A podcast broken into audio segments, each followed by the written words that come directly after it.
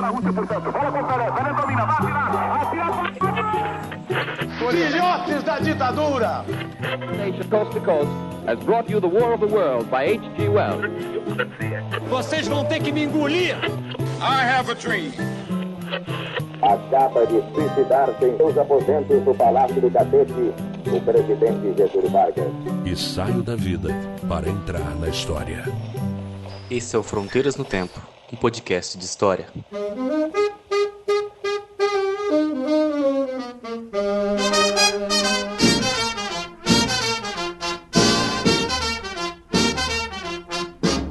Olá, aqui quem fala é o CA. Oi, aqui quem fala é o Marcelo Beraba. E você está ouvindo o Fronteiras no Tempo. Um podcast de história. E aí, Beraba, tudo bem com você? Tudo bem, CA? E você?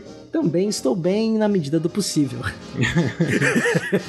é, é difícil, difícil. Mas é, estamos aqui hoje. Nós vamos falar sobre o que, Céu? Nós estamos num momento de fim da Segunda Guerra Mundial. O conflito está acabando e as pressões por redemocratização no Brasil começam então a extrapolar e a forçar o governo autoritário de Getúlio Vargas a chegar a seu fim. Peraí, peraí. Você tá querendo dizer que nós vamos fazer o episódio 4 da trilogia? Exatamente, Beraba. é o quarto episódio da trilogia de 5. Oh, maravilha. Eu estava aguardando ansiosamente esse momento. é o fim do Estado Novo e a redemocratização. Pois é, o ouvinte deve estar pensando assim: nossa, mas esse período, o que aconteceu? Onde está o Vargas? O Vargas está ali. Vargas nunca se foi. Vargas. é, Vargas, como é que é que você falou? O Vargas nunca se foi, a volta dos que não foram, piada do tiozão do pavê. o Vargas está ali, tá olhando, ele tá circulando, ele vai sair da presidência, ele vai sair, uhum. ele vai voltar, spoiler, Sim. ele vai voltar. Nos braços do povo. Nos braços do povo, mas a gente aqui hoje vai falar desse momento que ele sai, que acontece no Brasil, uma longa e importante história de formação, de estruturação de personagens políticos que vão atuar durante pelo menos 19 anos com muita intensidade, entre 45 e 64. Então é uma, um momento muito importante, esse daí de que nós vamos analisar aqui hoje, que é basicamente de 45 a 46, é, tô falando da Constituinte. 46. 46. 45, 46, mas com foco muito grande em 45, era o fim do regime do Estado Novo. Que é. no, no, no, terceiro episódio da trilogia de 5, que a gente fala sobre o Estado Novo, a gente fala brevemente do fim do Estado Novo, mas aqui a gente vai entrar em mais detalhes aí para você. Isso, como é que acabou mesmo. É, e é interessante as reflexões que a gente faz aí no Brasil, né, sobre períodos de autoritarismo e redemocratização, né? Como é que se dão esses processos de passagem, né? Isso. Sendo possível, inclusive, até pensar ao longo do episódio algumas analogias, né? Você vai ouvir, e aí você vai refletir junto com a gente depois nos comentários, né? Divulgando o episódio e tudo mais. É isso. Então vamos aí, vamos lá, que tá bem legal aí que a gente preparou para você. Exatamente. Bora pro episódio.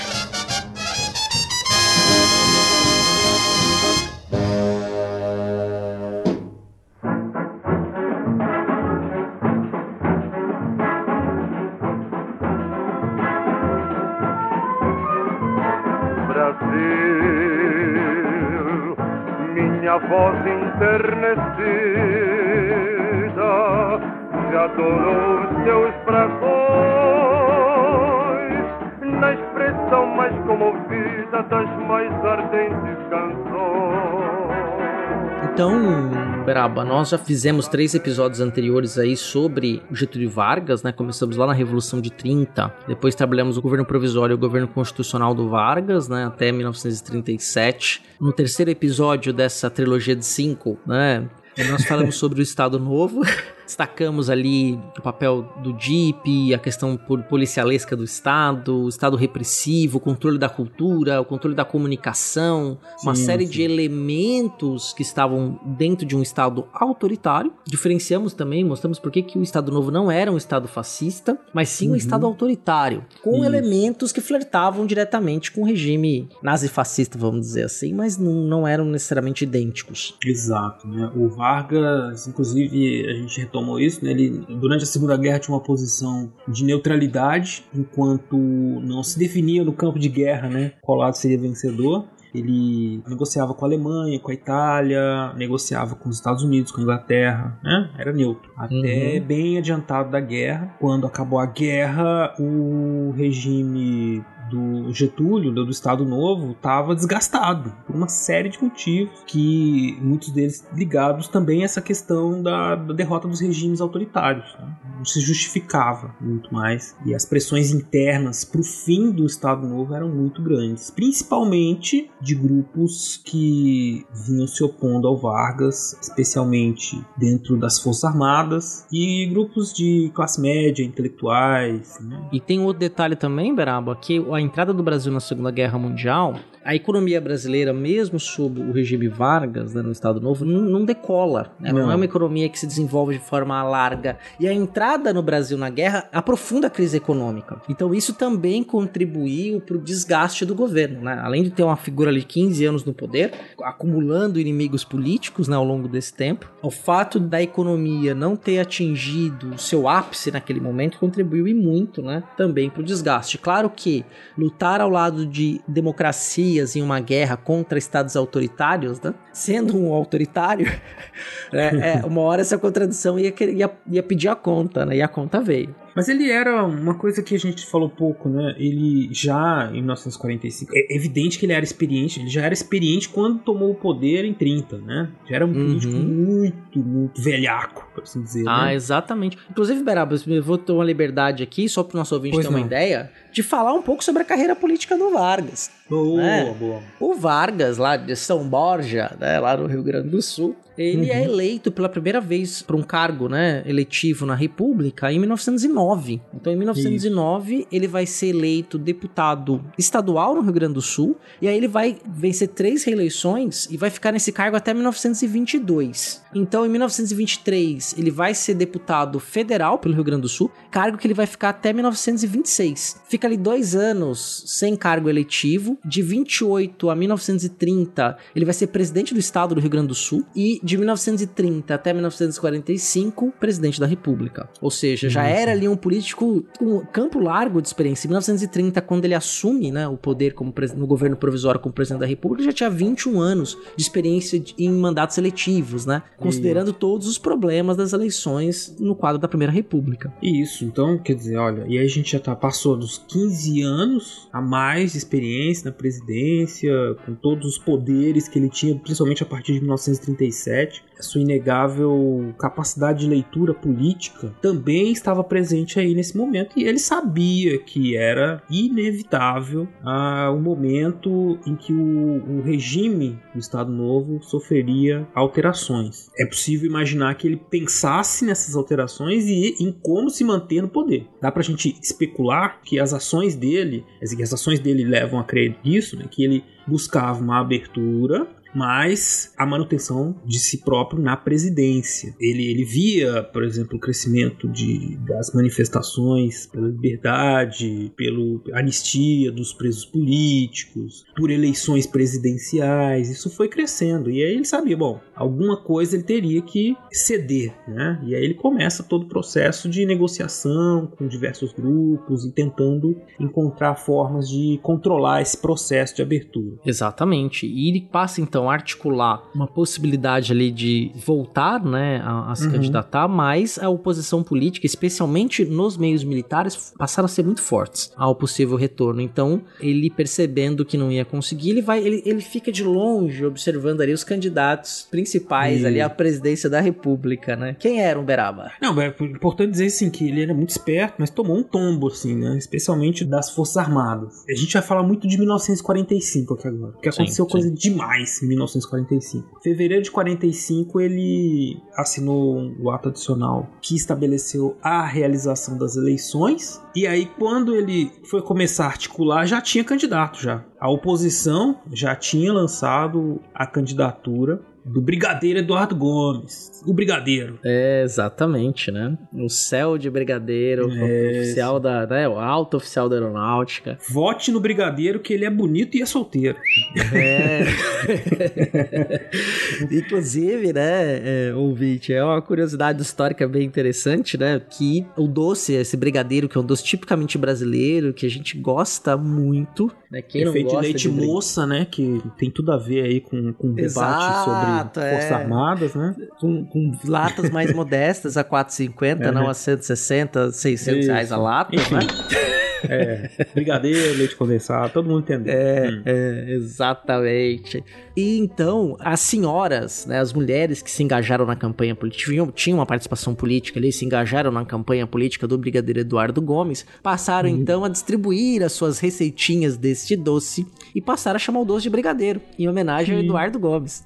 Exato. Ele tinha um, um fã-clube, por assim dizer, grande, né? Muita gente, especialmente no público feminino, né, falava assim dos atributos físicos. Ele era bonito, né? Por isso que essa, essa frase que eu disse aí de que né, o brigadeiro, vote nele que ele é bonito e é solteiro.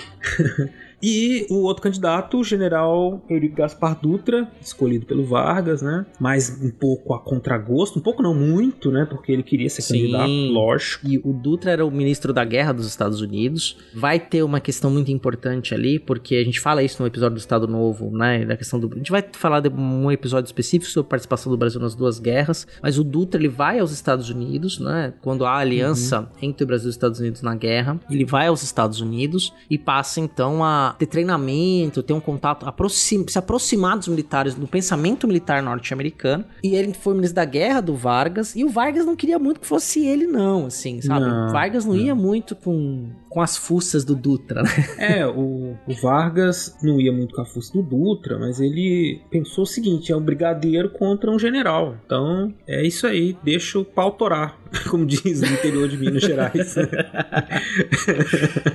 não, que ele via como uma possibilidade de enfraquecer as forças armadas que vinham se colocando como oposição a ele. Então, ele imaginava que tinha sido uma jogada inteligente dele. Mal sabia que, na verdade, dentro das Forças Armadas como um todo, já existia uma articulação que muito maior do que ele imaginava, muito fora do controle dele. Hoje em dia, nós temos essa percepção, quer dizer, enquanto as Forças Armadas passaram por um processo de transformação, um processo de transformação interna independente do Vargas, no sentido assim de, de se tornarem uma instituição com uma política própria, uma visão política própria, uma atuação política própria, o Vargas não percebia isso, né? Ele acreditava que estava sob controle, né, das Forças Armadas. E isso, né, se provou ainda em 1945, quando os três comandantes das Forças Armadas, lá no final de 1945, deram o golpe nele, né? E tiraram ele do poder um mês antes das eleições. Enfim, coisa que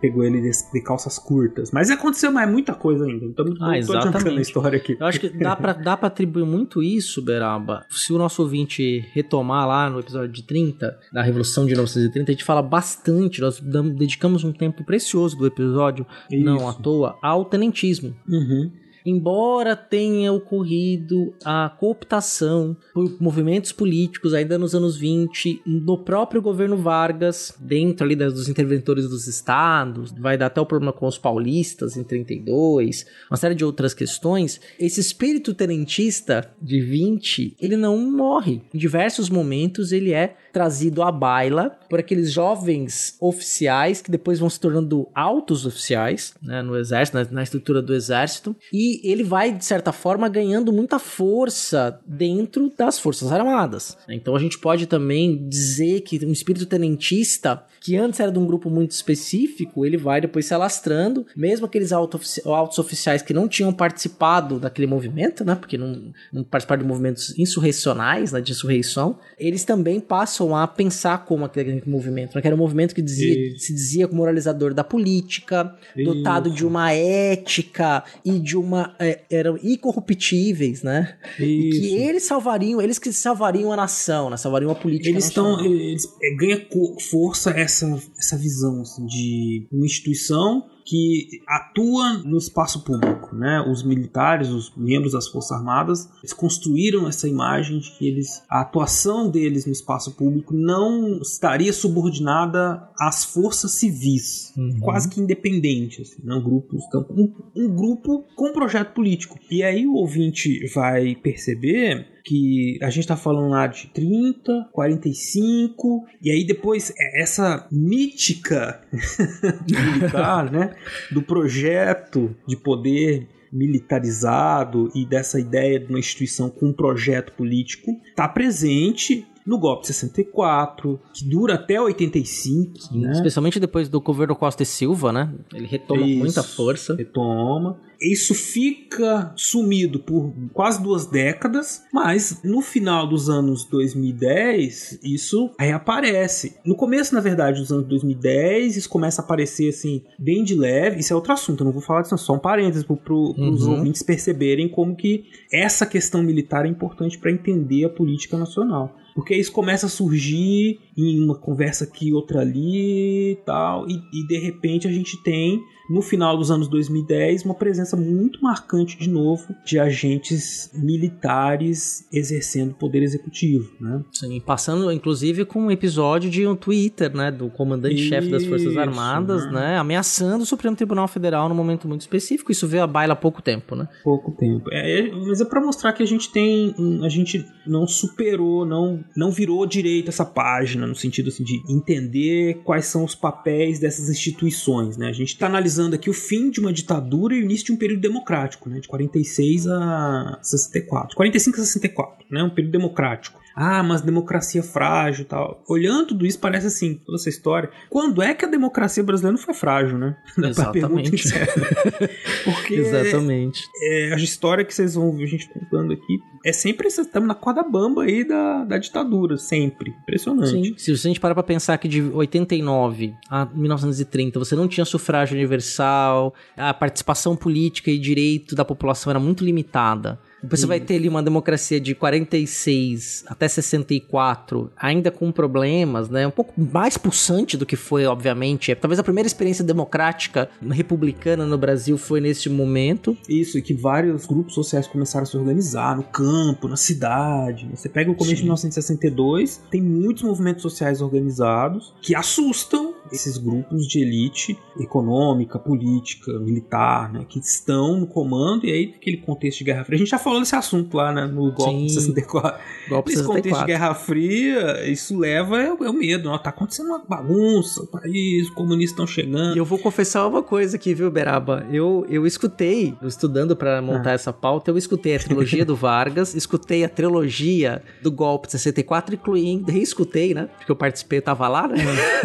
Quando foi gravado. eu estava lá, eu estava eu lá. Eu estava lá quando foi gravado o episódio, eu ouvindo os episódios e o da Guerra Fria. Bateu uma salva de palma aqui pro profissional. Né? Então, assim, para justamente retomar uma ideia de continuidade da discussão, não necessariamente homogeneidade, porque a gente vai fazendo novas leituras, ganhando novas perspectivas, Sim. a própria sociedade vai demandando novas coisas para nós, né? Então a gente vai refletindo, repensando aquela questão, né? Mas tá uhum. tudo lá, gente. Se vocês forem ou quiserem ouvir aí nessa sequência aí. É, quando a gente grava um episódio, a gente não sabe o que vai acontecer no futuro, lógico. Né? Então tem, tem diferenças. Essa leitura que a gente que eu fiz agora de 2010 até 2020, ela existe porque a gente está gravando isso depois de 2020. Não vou falar quando é que foi, não. Exatamente, né? Passou, né? Então a gente consegue olhar retrospectivamente de uma forma mais crítica, né? Isso. Aí você consegue observar, por exemplo, questões como esse projeto político, né? Das Forças Armadas tomando é, corpo e ficando ali. Ela às vezes vai pro, pro fundo da sala, às vezes vem pro pra frente, né? E, e aí? E é uma coisa que a gente não fala muito no espaço público. Essa mítica do militar, dos agentes militares como salvadores da pátria, infelizmente permanece. Na verdade, a gente tem um monte de salvador da pátria, né? Isso é um problema uhum. sério. Tá sempre buscando quem que é o nosso próximo Messias. e os problemas estruturais continuam. Sim, o nosso, quem que é o nosso próximo Sassamutema, né? Acho que é o salvador da quem pátria. Quem que é o nosso próximo Sassamutema?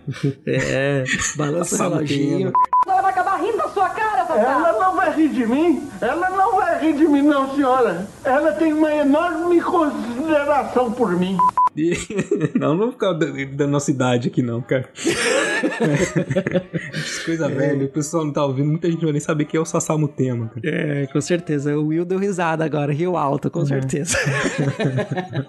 Tamo junto, Will. Bom, enfim, aí tá voltando a 1945, tá os candidatos estão lá. Os dois candidatos, eles eram duas peças raras, assim, péssimos políticos, assim, em termos de carisma. Comparado com Vargas, eles eram terríveis, terríveis o Dutra e o brigadeiro Eduardo Gomes, assim, ruins, pra... sabiam falar, né? Lógico. Não são aquele tipo militar, assim, grosseirão que não sabe falar, sabe? Tem estilo, né? Que é parece bulldog, fala cuspindo. Não, eles falavam, mas pouco habilidosos, pouco carismáticos no jogo político e também enfrentavam muitas dificuldades para falar com o povo, com quem era o público do Vargas mesmo, que era a classe trabalhadora. Mas eles conseguiram né, apoios, especialmente de desses grupos de classe média. Eles eram muito conservadores, católicos, né? Muito fervorosos, né? Aquele católico assim parece até de filme, assim, né? Que não existe. Mas eles eram, assim, bem, bem fervorosos, católicos, e tinham. Isso então tra trazia um, um, público também, um, apoios, vamos dizer. Sim, e ao mesmo tempo, né? Você tem uma questão que é bem interessante, para além da, da questão militar, mas também ali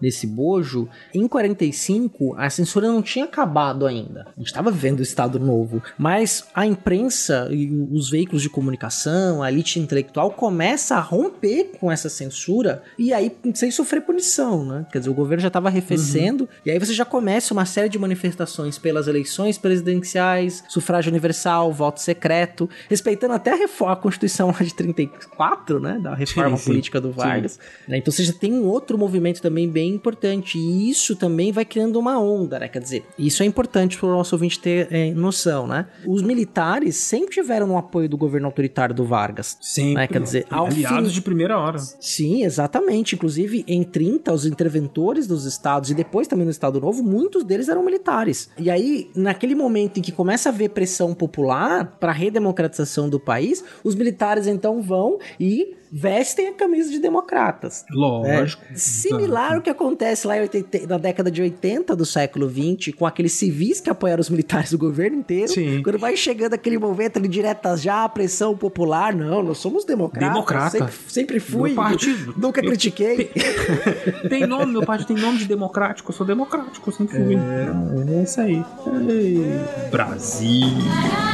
Pode ser que ela é razão dos meus pais. Não, não posso mais.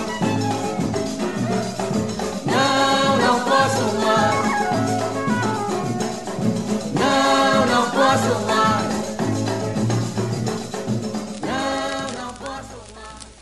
Istanbul was Constantinople, was Istanbul, a long time ago. Alive on the moonlight night. E no meio dessa, dessa bagunça toda, bagunça não, nesse processo todo que estava acontecendo em 45, candidatos, então vai ter eleição, né? Anistia, os presos políticos estão voltando. O Vargas, ele tá manobrando dentro daquele possível projeto que eu falei para vocês que era de continuidade, né? Ele não tinha desistido ainda. Alguma coisa, já, ele já não ia ser mais candidato, né? Mas quem sabe. Então ele naquele ano concede anistia, né? Uma coisa muito importante que acontece nesse processo de abertura é a volta do Luiz Carlos Prestes para a cena política nacional. Né? Luiz Carlos Prestes, um comunista, né? Ficou muitos anos preso, a mulher dele foi extraditada para Alemanha nazista pelo Vargas, né, inclusive. O Prestes, nesse momento, provavelmente era tão famoso, tão conhecido pelo público quanto Vargas. Tinha aquela aura, né, de herói nacional, né? O Prestes foi, né? Enfim, aí foi solto, tava um pouco, né, perdido, mas foi se adaptando, assim, ao mundo novo ali da, da liberdade e, e logo ele tava de volta aos palanques e de volta à militância política no Partido Comunista, né, que ele tentava reorganizar organizar nesse momento aí de 1945 e ele tem uma passagem muito importante aí desse retorno dele que já em maio, quer dizer, ele ele saiu, se não me engano, em abril. Em maio de 45 ele foi num comício no estádio São Januário, no Rio de Janeiro. Mais de 10 mil pessoas, bandeira da União Soviética, do Brasil, muitos, muitas, muitas pessoas, né? Toda uma comemoração, assim, né? A retomada né, do, das atividades do Partido Comunista. E o que, que o Prestes fez? Foi lá fazer o discurso dele. Primeira coisa que ele fez foi anunciar o seu apoio incondicional a Getúlio Vargas. É o quê? Inclusive, ele pedia que as eleições fossem adiadas e que o Vargas continuasse no poder. Agora, CA, que, que como? O cara ficou preso político do Vargas, sai da cadeia. É síndrome de Estocolmo isso aí, cara? Que isso? É, é quase isso, é a síndrome de Moscou, né? É, Moscou, exatamente. Orientação, é verdade. Orientação, boa, boa. né? É, não era, não era, ele não era maluco, não. Tá achando que ele é Não. maluco? Ele não é maluco, não, viu? Nem um pouco, nem um pouco. O Prestes, ele tinha ali, né, uma convicção revolucionária muito forte, né, muito poderosa, uma visão muito alinhada, inclusive, né, com a ideia de uma, de uma necessidade de transformação capitalista para a implementação de uma revolução socialista, né. Então havia uma orientação mesmo, né, isso desde o Estado Novo, né, havia uma, e depois, principalmente depois, uma orientação, né, de apoio ao desenvolvimento do capitalismo, né, nos moldes nacionalistas, né, estatal, Isso. estatizante, que era o projeto nacional de desenvolvimentismo de Vargas, né, que vai ficar mais aflorado em 50, mas já aí nesse período já era muito forte, né? Então havia uma orientação de que apoiasse esse tipo de desenvolvimento capitalista para a implementação da revolução, né? Para a implementação da transformação ali da revolução comunista no Brasil. Exato. É- Era uma coisa que não se esperava. A gente entende hoje, mas na época ninguém esperava. Por isso, a prisão política. Ele, o Prestes saiu da prisão sem saber que tinha uma filha que foi resgatada pelas irmãs da Ah, e a mãe, né, também. esposa. A mãe do Prestes A também foi mãe. muito atuante nesse caso para recuperar a menina, né? Ela estava na União Soviética quando ele saiu da cadeia, né? A Uhum. a Anitta Prestes, que é historiadora, inclusive. Tem um braço da família Prestes aqui em Santos, né? Que um descendente do Prestes aqui em Santos. Ah, pois é. E o Prestes, então, ele, como disse a, né, é orientações de Moscou, né? De se aliar a governos nacionalistas, justamente para promover aí esse processo de industrialização e enquanto isso o Partido Comunista deveria se aproximar e, e estar dentro né, dos movimentos de trabalhadores, que é uma coisa que foi acontecendo com o Partido Comunista do Brasil, naquele momento, com a volta do Prestes, em 47, havia muitos comunistas no país, assim, famosos, só para citar alguns, assim, é o Cândido Portinari, Oscar Niemeyer, Graciliano Ramos, Monteiro Lobato, Dorival Caymmi, Mário Lago, Wilson Batista, tinha muitos na opinião pública, né, então na mídia da época, né, vamos dizer assim, Uhum, sim, sim. e eram membros do Partido Comunista e também um grande número de filiados assim.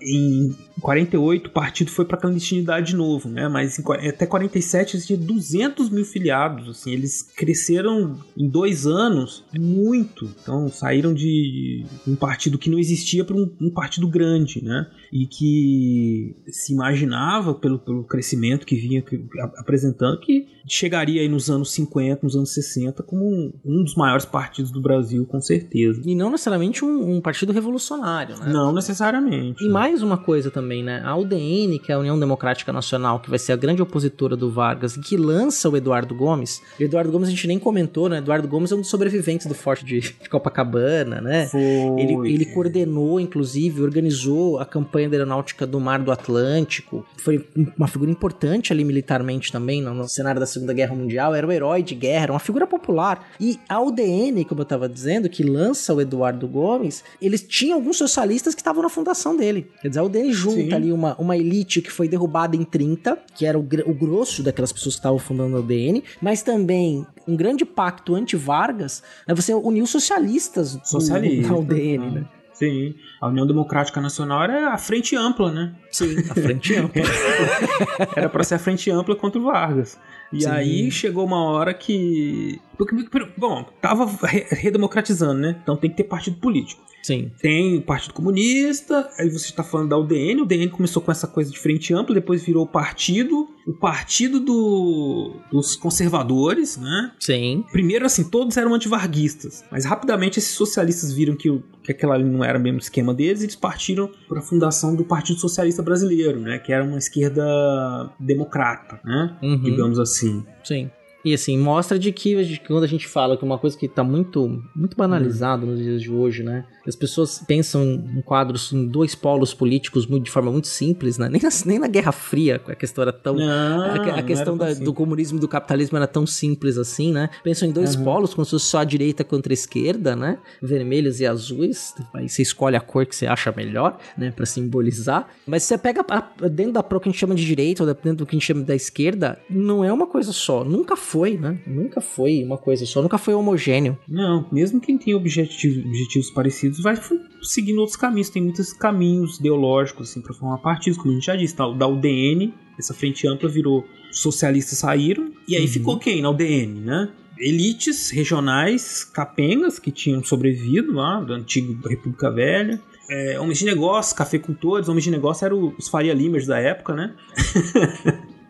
os cafeicultores, umas camadas médias urbanas, né? Mas também um partido muito moralista, com inclinações golpistas e antidemocráticas, que, foram se mostrando cada vez mais durante os anos 50 anos 60, principalmente graças ao seu líder maior, que era o Carlos Lacerda. A gente vai falar muito do Carlos Lacerda no episódio 5 de 6, não? Como é que é? Eu já perdi a conta. 5 No de próximo 5. É. Não, de- é de- Cinco é, de cinco. a- a- a- o quinto episódio da trilogia. o quinto episódio da trilogia, porque o Carlos Lacerda, ele, ele foi assim, o principal opositor do Vargas nos anos 50. Ele ia todo dia pro rádio xingar o Vargas de tudo, é corrupção. Vargas que roubou, que isso, que aquilo. Não, a família Vargas tem um ressentimento do Lacerda, assim, né? Ah, Inclusive dizendo que foi um dos grandes articuladores que levou à solução final do Vargas, né? Tirar a própria Sim. vida. Um dos. Eles acusam, inclusive, o, o Lacerda de ter sido um dos responsáveis por isso, né? Não, ele fazia todo tipo. Só que assim, ele era um excelente opositor do Vargas, no sentido assim. Ele até fingiu que levou uma facada, quer dizer, que levou um atentado, né? Isso, ele fingiu. Que... Fingiu não, ele ele atentado, sofreu um né? atentado. um Sofreu atentado péssimo. fake, né? É. Mas esse é outro momento, descobriu né? que, que não foi bem um atentado, assim, enfim. Essa é uma outra história que nós vamos contar depois, calma. Isso, é lá, lá no quinto assim, ah, episódio, é, no pô. quinto episódio. Não dá spoiler, não dá spoiler. Mas ele era ultra conservador e apesar de ter sido um apoiador do Prestes nos anos 30, então ele saiu assim da esquerda para ultra conservador, ele era brilhante, orador, né? tinha aquela tipo de inteligência que incomodava assim, porque ele sempre falava coisas muito pertinentes, né? Então assim, um, exemplo de ultraconservador, de direita, mas que muito inteligente no jogo político e na argumentação, né? Então um adversário dificílimo pro Vargas nos anos 50. E já nesse momento ele estava se posicionando para a guerra contra o Vargas, né?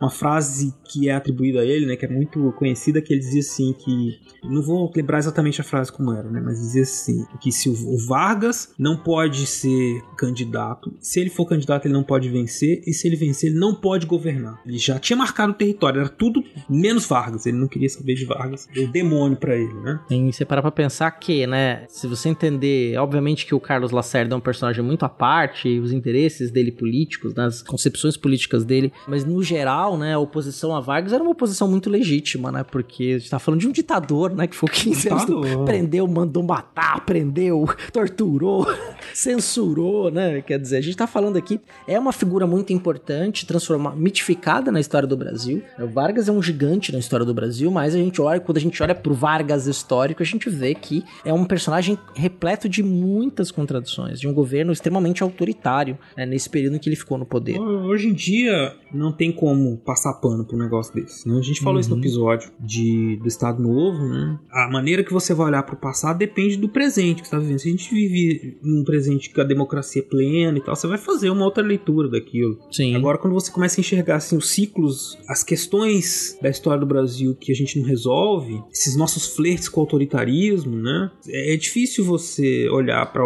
representantes disso e dizer, ok, pra um. Não dá, né? A gente tem, Uhum. tem um problema que a gente não resolve, que é esse problema com, de a gente adorar um ditador. Impressionante. Enfim, Sim. então a gente tem a UDN, o Partido Comunista, que foi crescendo muito, né? Que em 1947 tinha representantes em vários estados, tinha deputados, tinha vereadores, vereadores mulheres que tinham sido eleitos pelo Partido Comunista também. Enfim, um partido que foi crescendo muito também. E aí tem os partidos Vargas, né? Vargas criou dois partidos, fomentou, criou um e fomentou o outro. Primeiro que ele criou foi o Partido Trabalhista Brasileiro, PTB, em 45 mesmo. Ele criou esse partido, tem uma história lá que ele criou na inauguração de uma ação de trem, não me lembro exatamente, mas enfim, ele criou o partido com a ideia de que esse partido representasse os interesses dos trabalhadores. Não era para ser um partido de trabalhadores,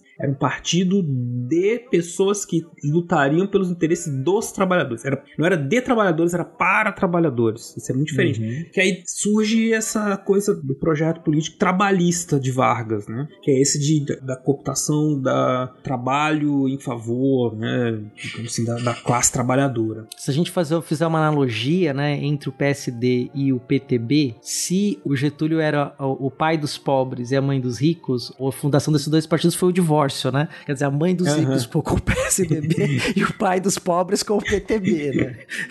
Isso, exatamente. boa, essa é boa. Porque o outro, já disse, o outro partido que tem um empurrãozinho do Vargas é o PSD, o Partido Social Democrata, né? Sim, sim. O PSD é o partido, é o centrão, cara. Pronto. Já expliquei, é. o ouvinte já entendeu. PSD é o centrão, acabou. Era, era, formado pelos interventores do Estado Novo, né? Isso. De, a partir de 30, junto com os grandes proprietários rurais, né? Eles fundam então o PSD, que vai ser o partido que vai apoiar o Dutra, inclusive, na eleição. É que esses três partidos vão ser muito importantes nesse processo, né? O, como o Beraba já adiantou, o Partido Comunista é caçado, deixa de ser um, um ator ativo e, e, com possibilidade de participação política, e vai para a clandestinidade, num contexto de Guerra Fria, né? Então é uma democracia também com seus limites, que você não permite ali pluralidade de ideias, né? O PTB, o PSD e a UDN vão ser partidos centrais ali nessa discussão política. São os três grandes partidos que vão ser protagonistas nesse processo de 46 até 64 na política brasileira. Exato. E uma coisa que é importante, entretanto, a gente tá falando, e vai ver muito isso em livros de história, em análises do período, falam sempre desses três partidos. Né? Então é muito importante que você tenha em vista que essa democracia era pluripartidária. Por exemplo, em 1949 foi fundado o Partido Naturalista Brasileiro, Beraba. Eu fiz. O que, que eles faziam? Eles acreditavam numa ponta de esperança? É, não, não, não. Mais ou menos, né? O slogan deles era menos roupa e mais pão. ah, menos roupa, mais pão, então eles acreditavam. Eles tinham realmente uma ponta de esperança. É, a dona da casa que o Felipe alugou não ia gostar. Datei o episódio. É, datou o episódio. Ah, caramba, cara, com meme, mas tudo bem, acontece. É, acontece, né? Faz parte. Os memes faz, fazem parte da década de 20, né? Do final da década de 10 e década de 20 do século 21.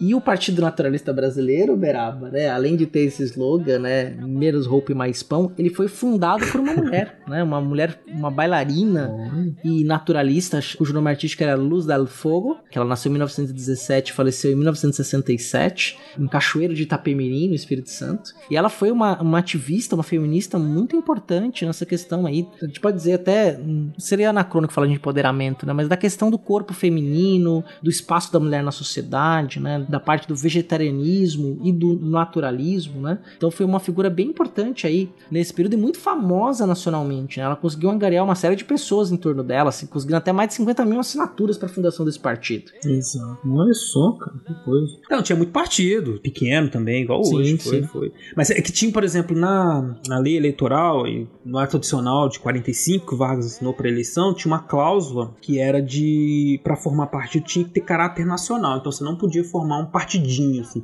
um partideco. Você tinha que ter gente no país inteiro para organizar o partido, senão ele não era, não podia participar das eleições. Isso é para evitar aquela coisa da República Velha dos partidos regionais. Né? Sim, sim. E aí uma coisa que vem muito da questão do Estado Novo, né? É quando o Vargas vai suplantando, na verdade, as identidades regionais por uma identidade nacional mais forte, né? Quer dizer, a identidade nacional brasileira, a centralização do poder do Rio de Janeiro, uma identidade nacional mais personificada e mais forte, com símbolos nacionais mais demarcados, revisão da padroeira, outros feriados, Sim. símbolos capoeira, feijoada, os símbolos nacionais, queimar as bandeiras dos estados, que ele faz esse evento no Estado Novo. Isso vai ser muito importante para sepultar, depois de 15 anos, né, no poder, aquela política da Primeira República que era extremamente regionalista. Né? E não quer dizer que não existissem mais os políticos da Primeira República, eles estavam todos lá. Foram então esses políticos que, que eu chamo assim profissionais, porque eles faziam parte da máquina administrativa, funcionários públicos, gente que está ali nos municípios,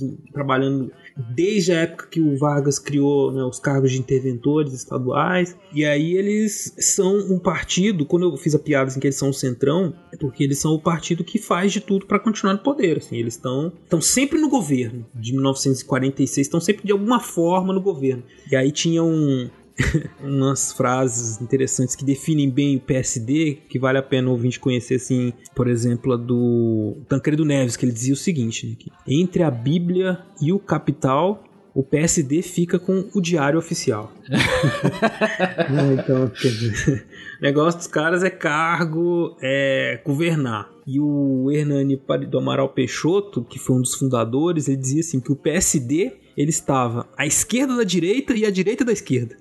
Olha aí. é o centrão, é. É o centrão, cara. É impressionante. Bom, mas aí então você tem então PSD, né? O PSD tava lá já com as cobra criada, né? Tancredo Neves, Kubitschek, Ulisses Guimarães, José Maria Alckmin, tudo político de experiência, experiente, habilidoso, né? A aliança PSD, PDT, PTB, né? PDT não existe ainda, PTB uhum é. ela foi muito importante durante esse período democrático de 65 a 45 a 64, né? Teve três presidentes eleitos, o Dutra, uhum. o Kubitschek e o João Goulart. E o Vargas, né, em 50 também, a gente não pode esquecer disso Vargas, pelo PTB, né? Isso, PTB, né? Então, foi uma aliança grande. Eles eram. O PTB no, na década de 60 era um partido gigante, competia com o PSD, assim, em número de deputados, em presença nos estados, né? Era um partido muito grande mesmo também. Quem fura né, o bloco é o outsider, né? O Jânio, né? Pois é. da UDN. O Jânio que fura, exatamente. É, foi o primeiro da, da UDN e deu no que deu, né? Convenhamos que não foi muito bom, não. a gente já falou disso, tá tudo lá. Mas o PTB, ele tem a coisa do. a ligação muito forte né, com o projeto varguista no começo. Então, como eu disse, é um partido para os trabalhadores, é um partido que pensava o seguinte: tem que haver atuação do Estado para a resolução dos problemas sociais e proteção dos trabalhadores. A partir disso, seriam resolvidos o que eles consideravam os problemas fundamentais do país. Né? Aí você tem uma discussão, que depois o ouvinte pode procurar na bibliografia, né, da relação do PTB com o varguismo, da forma como o PTB depois foi se separando já nos anos 60 desse, dessa herança, mas sem nunca se desvencilhar totalmente do Vargas, né? As heranças do Vargas nos nobres, do João Goulart e do Leonel Brizola, que acabaram se tornando são os dois lados, assim, um mais moderado e um mais radical, respectivamente como herdeiros do Vargas, mas aí já com projetos políticos próprios também. Enfim, nós temos aí então esse cenário de partidos criados em 1945, mas CA em 45 começa. O Vargas está ali, não é mais candidato não. Mas começa um povo na rua a gritar: queremos o Vargas. Eu vou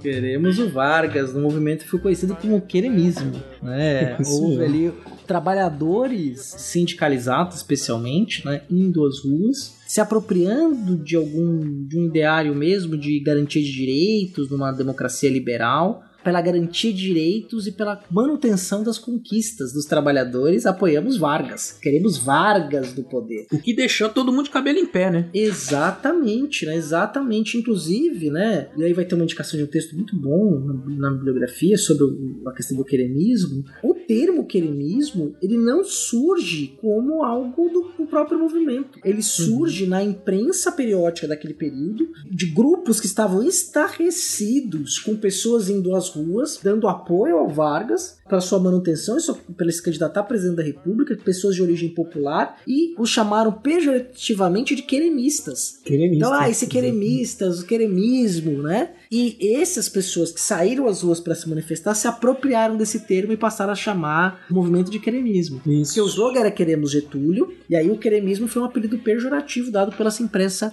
de grupos liberais ou mesmo grupos conservadores. Né? Tem uma história que é muito boa, que esse movimento surge de um de forma espontânea, né? Sim, sim. Que é o que também deixa todo mundo, assim, os antivarguistas ficam assustados, né? Justamente porque não foi uma coisa planejada. Nem o Vargas esperava isso. Você tem um protesto de estudantes de direito em São Paulo, né? Eles vão pra rua, isso é março de 1945. Eles vão apoiar a candidatura do Eduardo Gomes e vão fazer um protesto nas, nas escadarias da Catedral da Sé. Começam lá, então, a xingar o Getúlio, enfim, uma gritaria, né? Vamos lá, contra Getúlio. E uma hora de movimento na Praça da Sé, os trabalhadores que estão passando por ali não gostam do que ouvem e começam a atacar os estudantes, tacar pedra, bater em panela, enfim, vão para cima dos estudantes que tiram eles de lá aos gritos de viva Getúlio, viva os trabalhadores, quebra-quebra, até destruindo vidraças da faculdade de Direito. E aí, a partir dali, isso, o movimento se espalha, né? Chega até a acontecer um, um óbito em Pernambuco, nesses embates, mas o, o acaba se tornando uma base de sustentação forte para o próprio crescimento do PTB depois, né? Sim. E o Vargas tá, tá vendo tudo isso, né? Com aquele sorriso de Mona Lisa, assim, do tipo, poxa vida, né? É, não sou candidato, né? Mas tá aí o povo, o povo é sábio, né? Eu vou até tomar liberdade aqui, Beraba, de ler. É. Tô tirando essa duas citações aqui do texto do Jefferson José Keller, que é um Uhum. historiador, professor do Departamento de História da Universidade Federal de Ouro Preto, que tem um texto que eu gosto muito dele, que é Os Sentidos do Queremismo, é que ele dá uma boa resumida, boa parte do que a gente está falando também aqui tem base nesse texto, né, nesse artigo que ele escreve, essa longa Uhum. pesquisa, né? E aí ele tem duas citações aqui. Na primeira é do Jornal do Brasil, de um texto escrito pelo Hélio Silva, publicado no dia 6 de setembro de 45, e que o Hélio Silva tentava delinear a etiopatologia do queremismo. né? E aí ele dá um diagnóstico, né? E depois eu vou ler uma outra citação do Correio da Manhã, coisa rápida. Massas trabalhistas longamente trabalhadas pela propaganda e ainda agora manejadas por meio dos agentes do Ministério do Trabalho, pelos interessados na continuação desse estado de coisa. Aí ele, a análise do Keller ele diz o seguinte: a equiparação dos referidos sujeitos a uma doença é clara, tratados como agentes patogênicos interessados na continuidade da ditadura. De forma semelhante, o Correio da Manhã, órgão da antiga capital federal sob o controle da família Bittencourt e francamente brigadeirista, discorreu em 9 de junho sobre a expansão das manifestações varguistas para as outras partes do Brasil. Abre aspas, né? A Paraíba era um dos raros estados por onde a praga do curuquerê, do queremismo, ainda se não havia lastrado. Foi afinal invadida pelo mal. Tiradas do mundo da biologia e da medicina, tais imagens evo evocam supostos males que, pressupõe-se, deveriam ser sanados, curados, ou seja, eliminados do cenário político. Então, o Jornal do Brasil e o também Carioca Correio da Manhã, que eram jornais de oposição ao, ao varguismo, publicam colunas né, com esse tipo de, de opinião né, em torno da, desse movimento do queremismo. Isso é muito interessante para o ouvinte perceber que o espanto é real. Quem está escrevendo nesses jornais é evidente que não é classe popular, né? São membros de uma elite política, econômica, intelectual, que pela primeira vez estão vendo uma massa de pessoas pobres, trabalhadoras, se movimentando politicamente e servindo como um ator decisivo no processo de condução para o poder. Né? Até então, se tinha outros movimentos, momentos em que a população se, se juntou e tudo, mas assim, um cenário político nacional, um movimento nacional em favor de dar o poder para alguma pessoa, isso é, era muito espantoso para esses grupos. Né? Eles não estavam acostumados com esse tipo de movimentação. E aí, por isso, essas evocações, essas ligações com doença, com mal, né? Que era um, tá que era um povo de, de cultura baixa, que não tinha cultura, que era manipulado, né? Você tem toda uma questão aí que é interessante. Na verdade, eles estavam isso, como disse o Ceará, é uma, uma ligação que eles faziam do Vargas como um protetor de direitos sociais adquiridos desde 1930. Né? Então eles uhum. imaginavam que a saída do Vargas poderia representar o fim de algum desses direitos. E essa movimentação queremista foi capitaneada pelo Vargas politicamente, mas com certeza essa força política de mobilização garantiu a continuidade da, das políticas trabalhistas, né? mesmo com a saída do Vargas. Não, isso não foi encerrado por decreto o Dutra, no caso, que foi eleito, né? Olha o spoiler aí. Uhum. É, não, não é spoiler, todo mundo sabe que o Dutra foi todo presidente no Eduardo É história, não tem spoiler, Beraba. é verdade. história não tem spoiler. Às vezes tem. Eles conseguiram. O, o Dutra não podia falar assim, bom, o Dutra era liberal, ultraliberal. Não sei se pode dizer isso também, né? alguém pode ouvir isso. Mas não era, mas enfim ele adotou uma política liberalizante. É, sim, é uma, uma, política muito, muito liberal de não intervenção na economia, né, de diminuição do Estado. É, ele seguia a cartilha liberal mesmo, né? Seguia. É, e ele não podia acabar com as redes de proteção dos, dos direitos trabalhistas, né? Por conta dessa força popular que estava nas ruas aí, do sim. queremismo. E é engraçado porque eu lembrei disso quando eu estudava esse sistema, eu lembrei muito das minhas leituras do Thompson, quando ele discutia essas mobilizações populares né, de direito, em defesa da vida, em defesa de direitos, né, quando ele falava de estudos de economia moral, né. Então, assim, existe uma leitura por parte da população que faz ela agir política, as classes populares agirem politicamente, né. Elas não são amorfas, elas não são manipuladas, assim, como a gente acha que vão fazendo tudo que, que querem. Elas têm a leitura política, têm os momentos de mobilização e de acomodação também, que vão depender dos limites que elas próprias estabelecem nessa interação com as classes dirigentes, por assim dizer, né? Do Estado, seja de classe uhum. política. Né? Eles estão subordinados, mas não estão sendo controlados o tempo inteiro, né? Sim, e aí vai ser esse momento de democratização vai ser o momento que os sindicatos vão ter uma independência efetiva, né? Eles vão sair da órbita do Vargas, sair da órbita do controle do Estado novo, ao mesmo tempo em que esses trabalhadores não queriam perder essa atenção do Estado, né? Não queriam que esses direitos se revertessem, né? que tivesse uma reforma trabalhista logo na sequência e tirasse os direitos desses trabalhadores, né? A CLT, as pessoas tinham a CLT, muita gente andava com a CLT embaixo do braço, né? Você tem ali uma apropriação desse direito e uma forma de garantia. Não era um movimento revolucionário que queria se apropriar dos meios de produção, tomar a fábrica dos patrões, né? Mas não, eles queriam garantir os, preservar direitos dentro daquela cidadania do trabalho criado no Estado Novo. Né? O trabalho passou a ser um elemento central da vida dessas pessoas, que continuava sendo. Então elas não queriam perder esse status de trabalhador cidadão que elas tinham conquistado, conquistado, mas que foi dado como um presente pelo Vargas. A gente até explica isso, né? Os movimentos dos anos 20 de reivindicação de trabalhadores foi cooptado pelo Estado, então tudo que foi oferecido como direito foi dado como o, presente do pai dos pobres, o presente do Vargas, uma manifestação da democracia na figura do grande líder, né, que é assim mesmo que a propaganda do Vargas dizia, e essas pessoas então se viam neste papel e não queriam perdê-la, quer dizer, havia uma apropriação delas pela manutenção dos seus direitos. E elas assim foram, esse movimento espontâneo, como eu disse, foi transformado num movimento político pró-Vargas, né? Ele inclusive usou a máquina do governo, né, do Ministério do Trabalho, ajudou o movimento a angariar fundos, se organizar em comitês pelo país inteiro. E esse movimento ele foi então fundamental para manter acesa aí a, esse apoio popular do Vargas. Eram milhares, milhares de, de militantes. Os comunistas se aliaram também nesse né, movimento foi uma, um momento muito expressivo, interessante ali em 1945. Mesmo depois que o Getúlio não saiu candidato oficial, né, não se descompatibilizou para ser candidato, o movimento continuou existindo com outras reivindicações. Né? Eles queriam, por exemplo, que o Getúlio ficasse até o final da Constituição.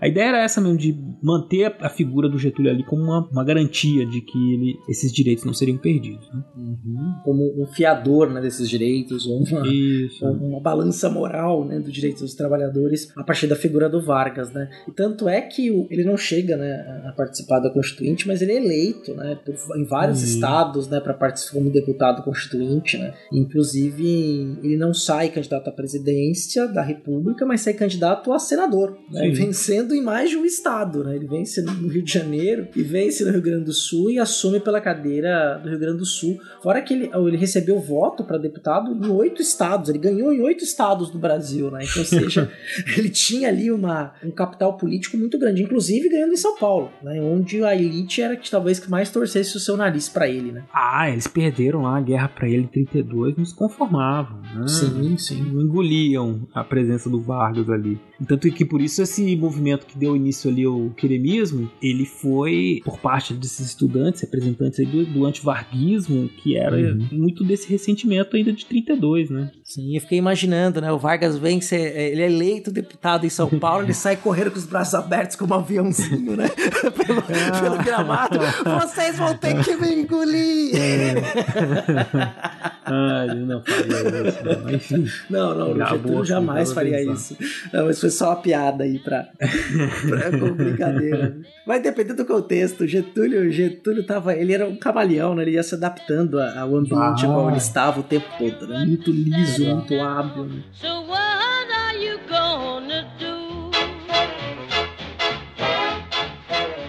Beraba já tinha adiantado né, que um mês antes da eleição, né, os chefes comandantes das Forças Armadas, do Exército, da Marinha e da Aeronáutica depõem o presidente Getúlio Vargas, né, então ele é deposto do cargo como presidente da República. Então ele acaba, né, numa manobra política ali um pouco a contragosto, mas também ali enxergando a própria sobrevivência ali naquele cenário, apoiando o Dutra. E tem uma coisa que a gente não comentou do queremismo, né, que aquela oposição feita ao queremismo, eles também começaram em determinado momento querer colocar, é, jogar essa questão de queremismo em cima do Dutra, como se o Dutra estivesse ah. representando aquela continuidade, né? Eles falam, olha, tá vendo esse queremismo aqui é muito ruim, é de gente alienada, tá vendo? Isso aqui também representa o Dutra. O Dutra é uma continuidade do queremismo. Obviamente, os jornais de oposição é, ao Vargas que apoiavam o Brigadeiro, né? É, o, a saída do Vargas deu uma quebrada, né? Sim. Então eles ficaram assim meio sem, sem norte, PTB e PSD sem saber bem o que fazer. Não existia... Não, ninguém esperava isso, né? E aí, o, como disse a, né, o, o, apoio do Vargas foi mais diretamente pro Dutra, mas antes o, o, Dutra era, ia perder, porque ele era terrível também, em termos assim, de conseguir voto. Mas aí tem uma história famosa do Eduardo Gomes, que ele era também ruim de voto, de pedir voto, e ele chegou numa entrevista, num comício, na verdade, né? Ele disse o seguinte: ele dispensava o voto dos getulistas, essa malta de desocupados. Ai, que burro! É, falou isso. Pegou mal. Perdeu a eleição. Perdeu, perdeu, pegou mal. Porque que aconteceu? Os queremistas pegaram essa fala dele, deram uma fake newsada nela, né? uhum, né? Sim, fake sim. news pegaram Malta, substituíram por Marmiteiro. Olha aí. E disseram assim, ó, o Eduardo Gomes é o candidato que dispensou o voto dos marmiteiros. E quem eram os marmiteiros, Sérgio? Era o grosso dos trabalhadores, né, que levavam a marmita pro trabalho, quer dizer, quem? uma massa, uma massa que tinha peso na eleição. Exato. E rapidinho se espalhou essa história que Eduardo Gomes era o candidato da elite contra os trabalhadores, contra os marmiteiros. É, é, a mesma coisa que aconteceu com o Querenista, o marmiteiro virou assim uma coisa que a pessoa passou a ter orgulho, né? Eu sou marmiteiro, ele é contra o marmiteiro, então não vou votar nele. E aí tem, é virada, né? Virada, última hora, Dutra, a presidência cai no colo do Dutra, né? Que aí o Vargas também aproveita para que ele faz esse apoio ao Dutra, né? Aí todo mundo batendo no Eduardo Gomes, né? Chamando ele de elitista, contra trabalhador. Isso é uma coisa que funcionou ali naquele momento, né? Sim. Uma fala é, inapropriada nas vésperas da eleição, né? Achou que ele estava ganho, então deu uma esnobada. E aí, nesse sentido, então, ele vai, e o com Vargas apoiando o Dutra também. Ele vai apoiar bem no final, né? Mais ou menos daí, próximo desse momento, é, né? Cara, é uma burrice, porque assim, você quer ganhar uma eleição, qualquer pessoa que quiser votar em você. É bem-vinda. É, é padrão. Bem-vindo, pode votar. Não, mas voto, aceito o voto de qualquer um. É lógico, eu tô, tô, tô zoando. Você é uma pessoa de princípios, você vai ficar mesmo com. Né? Você fala assim, não. Mas você não vai falar isso, não. Eu dispenso o voto de fulano. Ainda mais que quem ele... quer ganhar a eleição não pode dispensar voto, quer dizer. Não, quer ganhar a eleição não dispensa voto. contrário, né? Se não eleição, você quer votos, né? Você quer voto. Você quer convencer o outro que apoia o fulano. Você pode falar mal do fulano, não falar mal dos eleitores do fulano. Exatamente. Quer dizer, o eleitor ele pode ser. Ele pode se decidir votar em você, mas se você tá chamando aquele cara e fala, oh, seu voto eu não quero. Sabe que é dispensando 30%, né?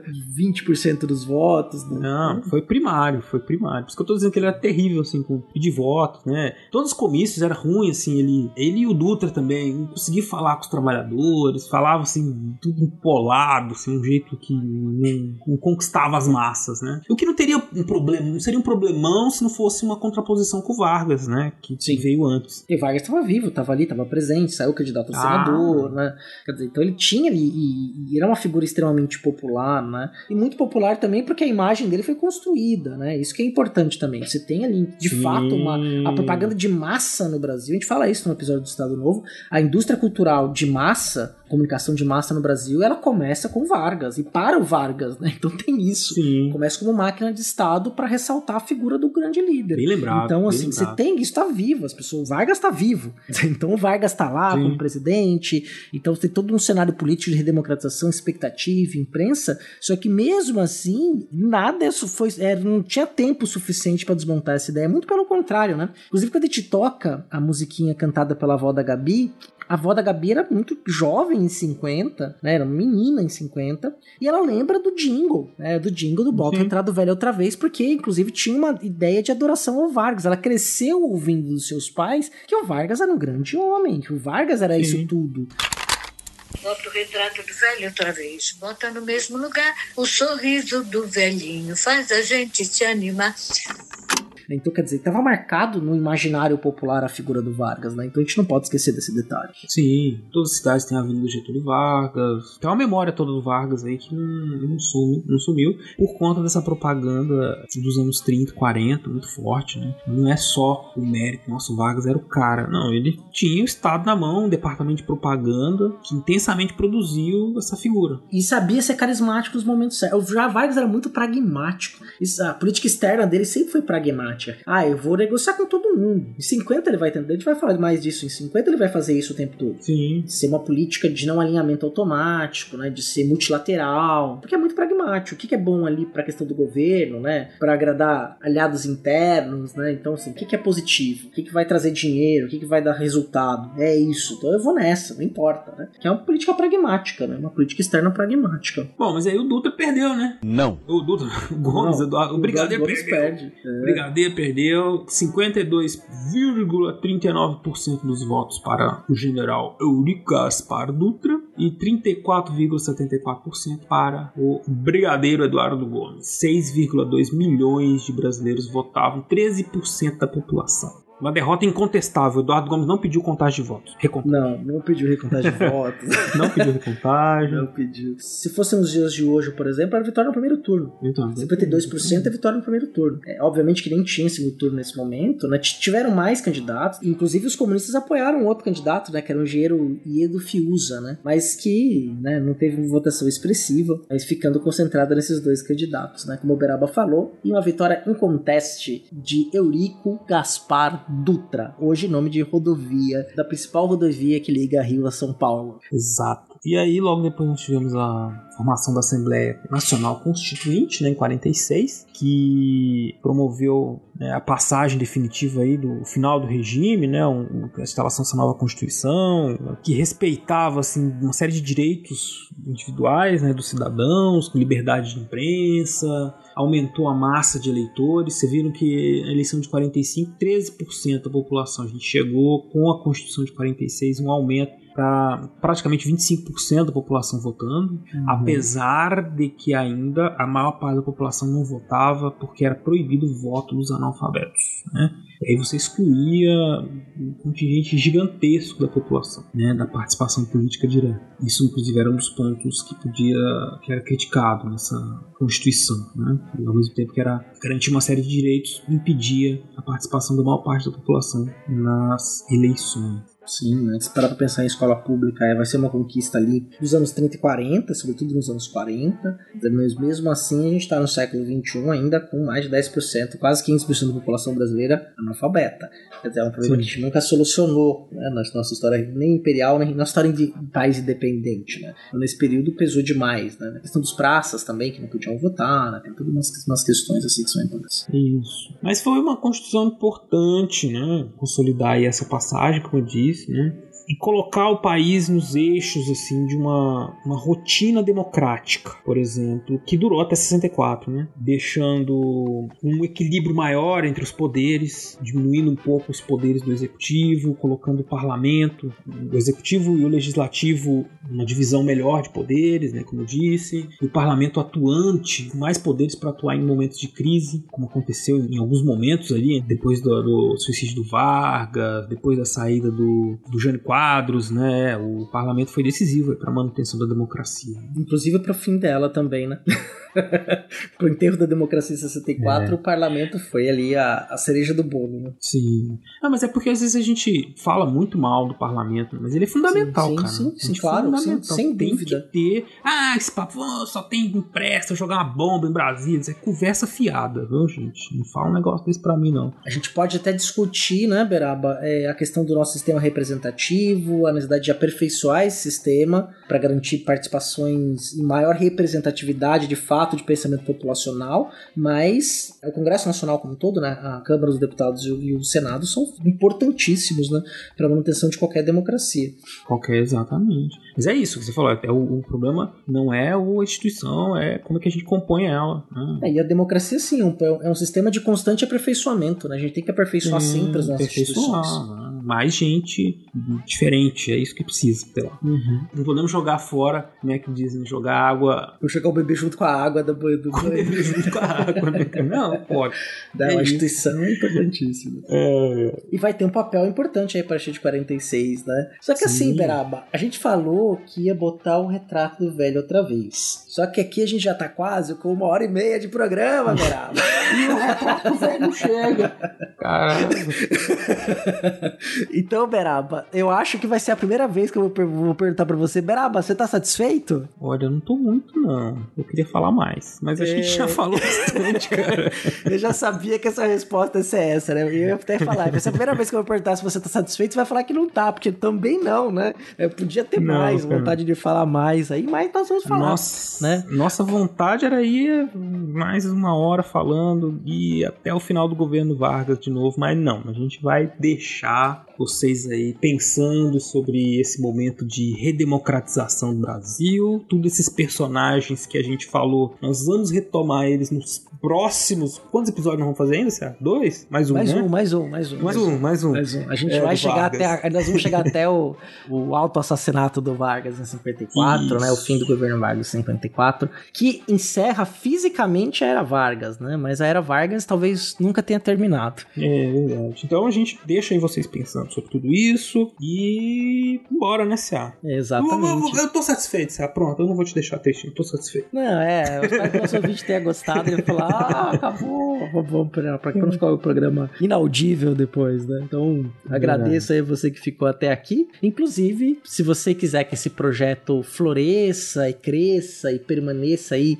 no seu feed, né? Você pode nos apoiar, né? Por meio do nosso Padrim, que é o nosso projeto de financiamento coletivo, que é no www.padrim.com.br barra fronteiras no tempo. Existem outras formas também, né, Beraba, de contribuir com o projeto? Sim, você pode também, se você puder, se você quiser, contribuir conosco, assinando o PicPay do Fronteiras no Tempo. Né? Basta você procurar pelo nosso nome lá. Tem todas as categorias de, de apoio também, né? De 1 a 50 reais. Ou pode mandar um Pix também, né, Céu? Exatamente. O Pix, a nossa chave do Pix é fronteirasnotempo@gmail.com. E aí você vai, então, fazer, pode fazer uma transferência, programar transferências mensais a partir de um real, quanto você puder nos ajudar. Você pode aproveitar também essa chave, que é o nosso e-mail, e mandar um e-mail pra gente, para conversar mais com a gente sobre o episódio. Você pode comentar no post do episódio. Se você está escutando esse episódio, por exemplo, pelo Spotify, os links que a gente colocou relacionado a esse episódio,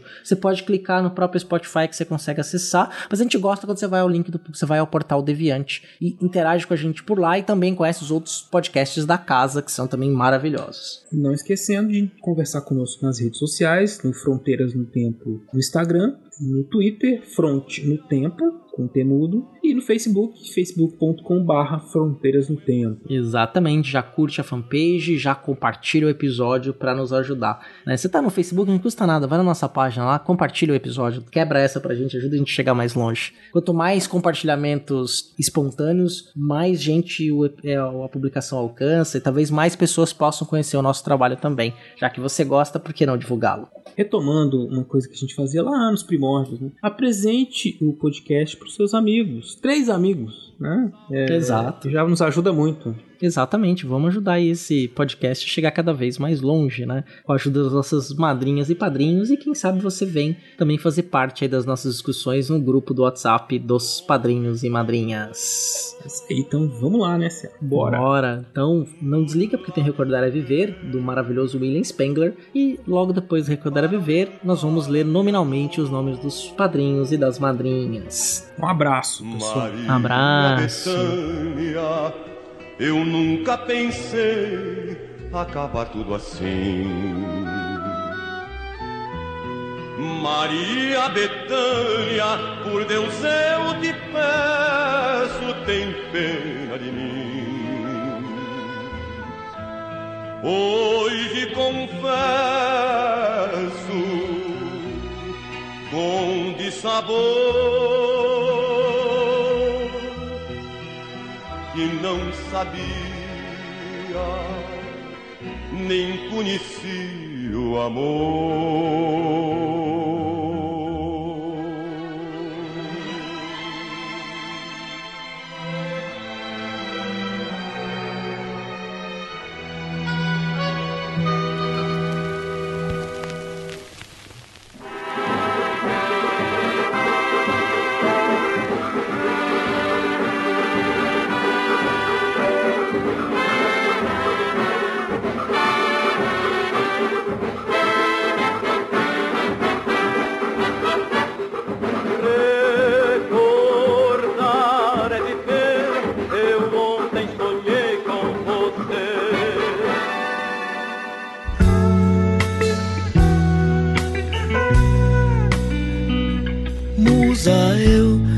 Seu museu aberto para visitação. Esta é a história da menina que guardava tudo. Juntava uma porção de coisas durante as viagens com o pai pelo interior. Todo mundo achava estranho. A menina guardava panela velha de ferro e de barro, tachos, ferramentas usadas, cela e roupa de vaqueiro. O que será que ela vai fazer com tudo isso? A menina cresceu e começou a comprar coisas mais esquisitas ainda: moenda e engenho, alambique, roda d'água, carroça, canoa e carro de boi. Que moça doida, diziam uns. Deve haver algum interesse por trás disso, pensavam os desconfiados. O caso correu longe. Quem queria ficar livre de alguma coisa velha ouviu o conselho. Vende lá para aquela moça que ela compra tudo. Onde será que ela vai botar isso? Um dia a moça acabou com o mistério. Achou um prédio grande e bonito no centro da capital e montou uma exposição com tudo que havia guardado. Ela queria que todos soubessem como as pessoas vivem e trabalham desde há muito tempo. A moça passou a ser admirada até bem longe da terra dela. Mostrou que a gente guarda para contar a nossa história para entender como o passado ajuda a construir o presente. E é para isso que existem os museus. Preste atenção: com M você escreve museu, memória e mão. Agora vamos inverter a ordem até chegar à conclusão. Com as mãos, o homem faz sua história. Com o tempo, a história vira memória. E é isso que vai para o museu. O que é de todos é meu e é seu tudo que é importante precisa ser bem conservado. Por isso, existem tantos museus com coisas tão diferentes. Tudo junto monta o quebra-cabeça da vida da gente. Então, para decidir o que preservar, é preciso olhar bem em todo lugar. No fundo do quintal pode haver alguma coisa sensacional. Na oficina, o trabalho é valor. E na cozinha, intimidade e calor. Já pensou em guardar o cheiro e o sabor? trechos da obra ABC do Museu, do Museu de Artes e Ofícios de Belo Horizonte, de autoria de Soraya Vasconcelos. De algum lugar no tempo para o Fronteiras, eu sou William Spengler. Museu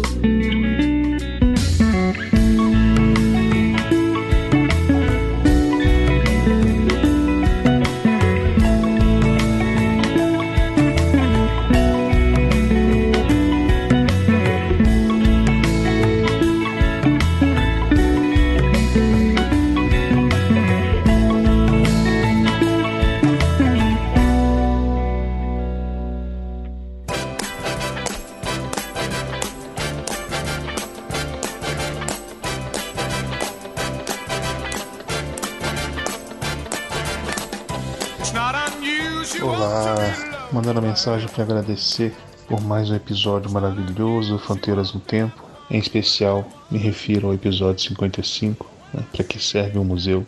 Serve para tudo, para te dar cultura, alegria, para te fazer ter lindas lembranças. Então, o museu para mim é um lugar assim que é essencial.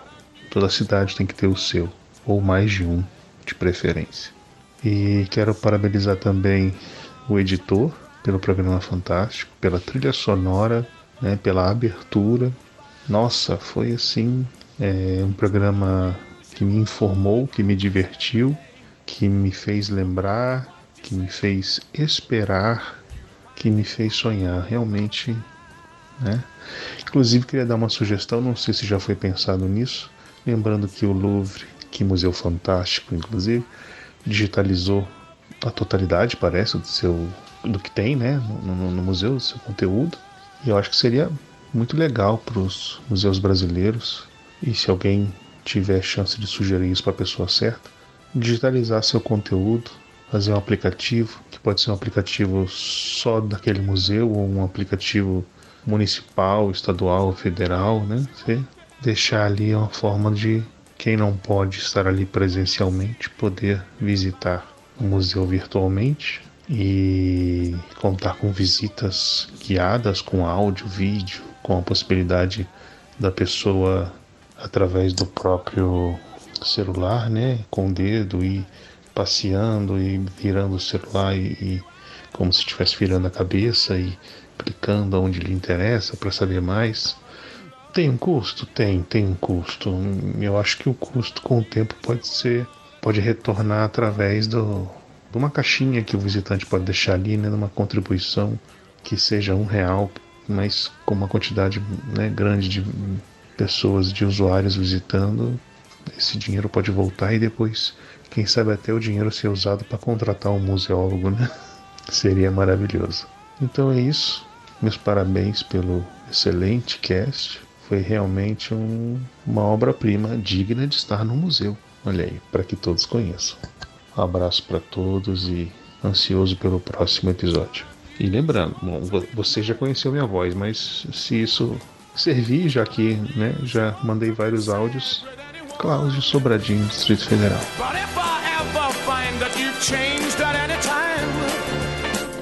It's not unusual to find that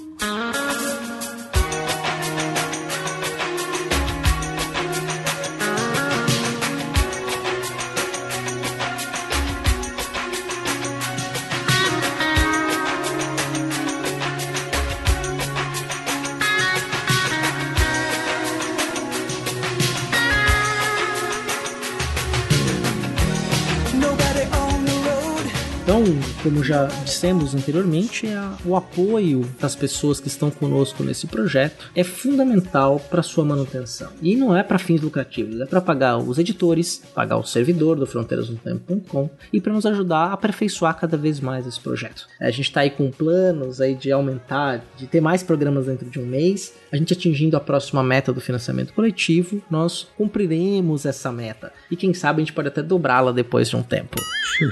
Então vamos lá. Muito obrigado a Dilson Lourenço da Silva Filho, Albino Vieira, Alexandre Estrapação Guedes Viana, Alexandre de Souza Júnior, Aline Lima, Anderson Garcia, Anderson Paz, André Luiz Santos, André Trapani Costa Pocinholo, Andréa Silva, Andressa Marcelino Cardoso, Arthur Henrique de Andrade Cornejo, Bruno Escomparim, Carlos Alberto de Souza Palmezani, Carlos Alberto Júnior, Carolina Pereira Le Leon, Ceará, Charles Calisto Souza, Cláudia Bovo, Eane Marcolino de Moura, Eduardo Saavedra Lozada Lopes, Eliezer Ferronato, Elisnei Oliveira, Héctor Ritter, Felipe Augusto Rosa, Felipe Souza Santana, Flávio Henrique Dias Saldanha, Iago Mardones, Yara Grise, Isaura Helena, João Carlos Ariede Filho, João Carlos dos Santos, Letícia Duarte Hartmann, Lucas Aquel, Luciano Beraba, Manuel Mácias, Marcos Sorrilha, Maiara Araújo dos Reis, Maiara Sanches, Moisés Antiqueira, Paulo Henrique de Núzio, Rafael, Rafael Alves de Oliveira, Rafael Higino Serafim, Rafael Machado Saldanha, Rafael Zipão, Rafael Almeida, Rafael Bruno Silva Oliveira, Renata Sanches, Rodrigo Olaio Pereira, Rodrigo Halp, Rodrigo Vieira Pimentel, Rubens Lima, Senhor Pinto, Wagner de Andrade, William Scaquete, William Spengler e ao padrinho anônimo. Muito obrigado a todos e todas por essa ajuda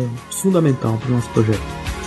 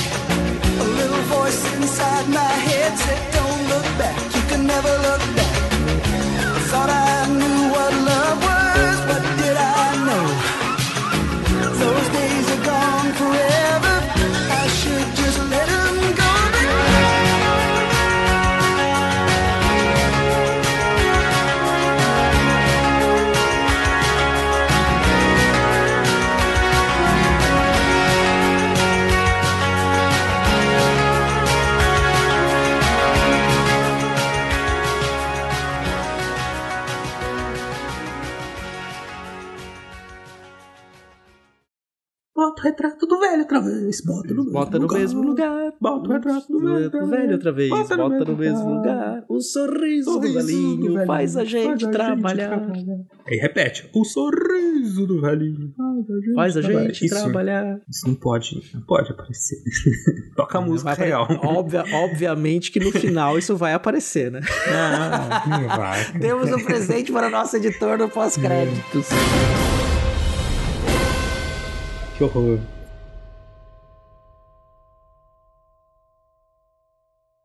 Voz da vinheta de abertura, André Santos. Este programa foi produzido por Mentes Deviantes. deviante.com.br. Esse programa foi editado por Adriano João Videomaker. Produções audiovisuais e podcasts.